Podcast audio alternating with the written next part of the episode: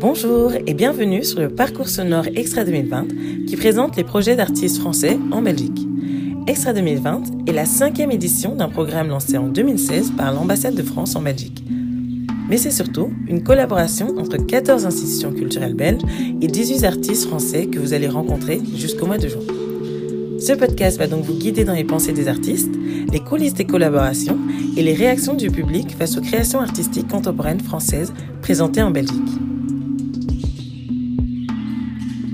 Aujourd'hui, nous rencontrons à Tendris, centre médico spécialisé près de Caen, le chorégraphe Eric Mincon-Castin qui nous guide dans la construction de l'âge d'or, une rencontre entre danseurs professionnels et enfants en situation de handicap moteur.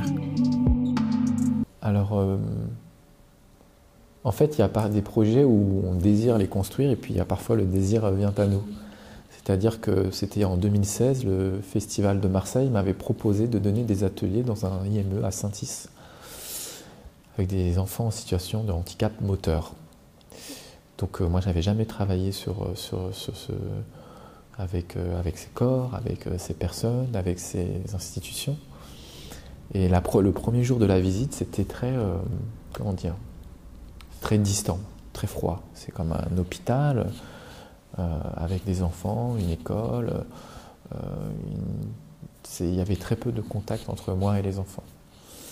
Et puis le deuxième jour, en fait, on a commencé à, à faire nos ateliers, nos ateliers qui vont aller faire une, danse qu'on appelle Dora, et puis petit à petit aller vers le contact, le toucher, vers le porter, qui va euh, stimuler les enfants. Et puis du coup, euh, ça a été euh, sauvage, désinhibé, lumineux.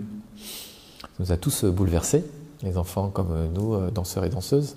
Tout le monde s'est mis à pleurer, voilà.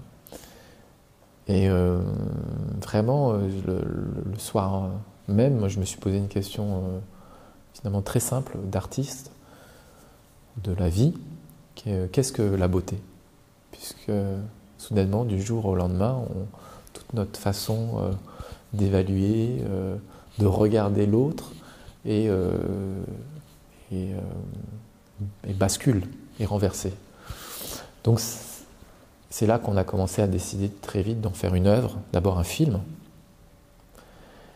et puis après avec la confiance, avec les enfants, les parents, l'institution, une performance, dont la première a été au Palais de Tokyo puis au Festival de Marseille. Et peu à peu, on a décidé de le recréer dans d'autres pays. En fait, euh, c'est d'abord par le centre culturel, c'est le Vroerut qui, qui, a d'abord contacté euh, Marike, qui travaillait au Voerut, elle, connaissait bien ce centre-là.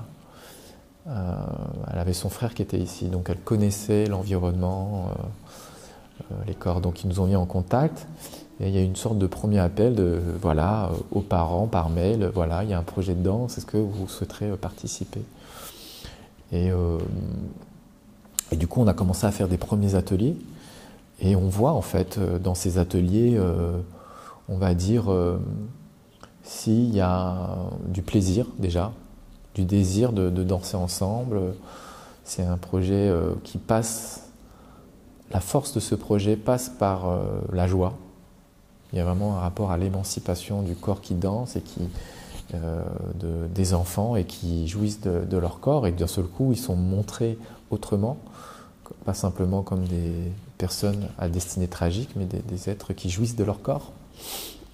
Donc Déjà, c'est très important, le plaisir. Voilà. Et après, on rentre dans différents ateliers de danse contact.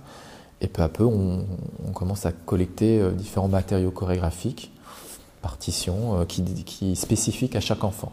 Donc il y a une recherche, comme un portrait chorégraphique de chaque enfant qui se fait, avec leurs spécificités. Certains sont hyper souples de la colonne, d'autres euh, sont très forts, très musclés du dos, donc on peut faire des choses spécifiques et puis surtout unique et original euh, pour, euh, pour nous, mais aussi pour le public. Mais euh, en fait, l'idée c'est que les danseurs et les danseuses deviennent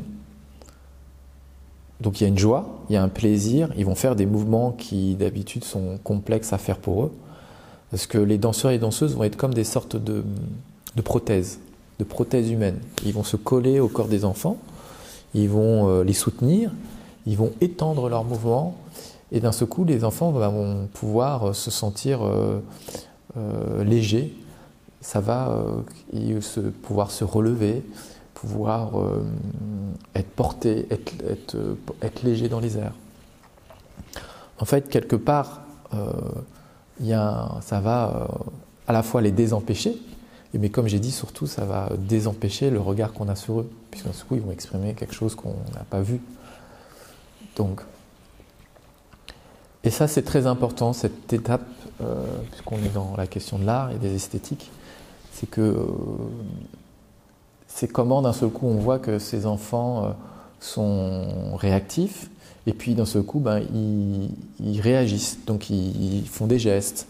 Donc il y a un échange, il y a une danse commune qui se crée. Et, et puis aussi, ils sont conscients du regard qu'on a sur eux. Ce qui va d'autant plus, à un moment, ben, nous faire dire simplement, ben oui, ces enfants euh, sont, des danseurs et danseuses.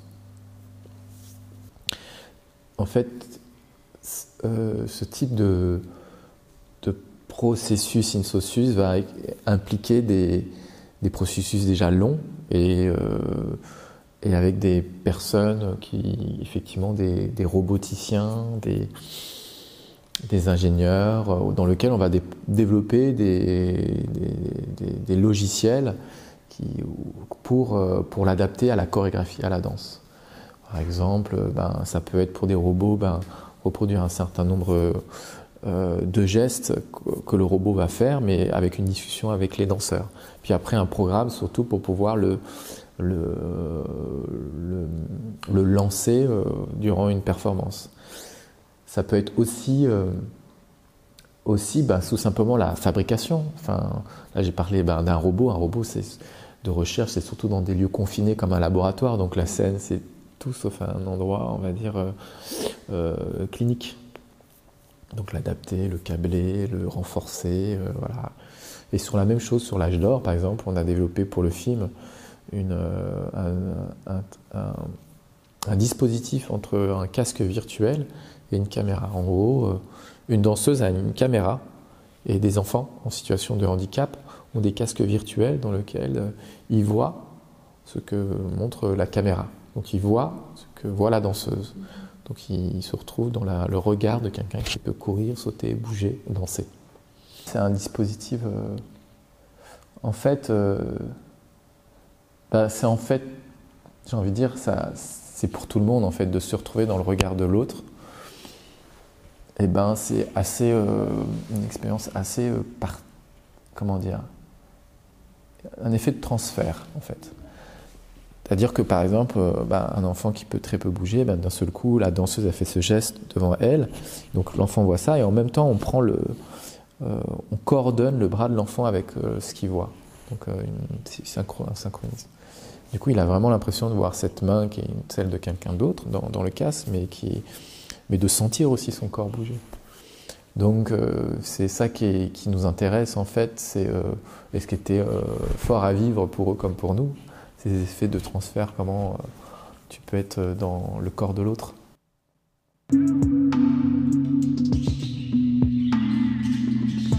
C'était Extra, parcours de création contemporaine française en Belgique, avec Eric Mincon-Castin pour sa performance L'âge d'or au Verreut le 5 et 7 mars à Gand.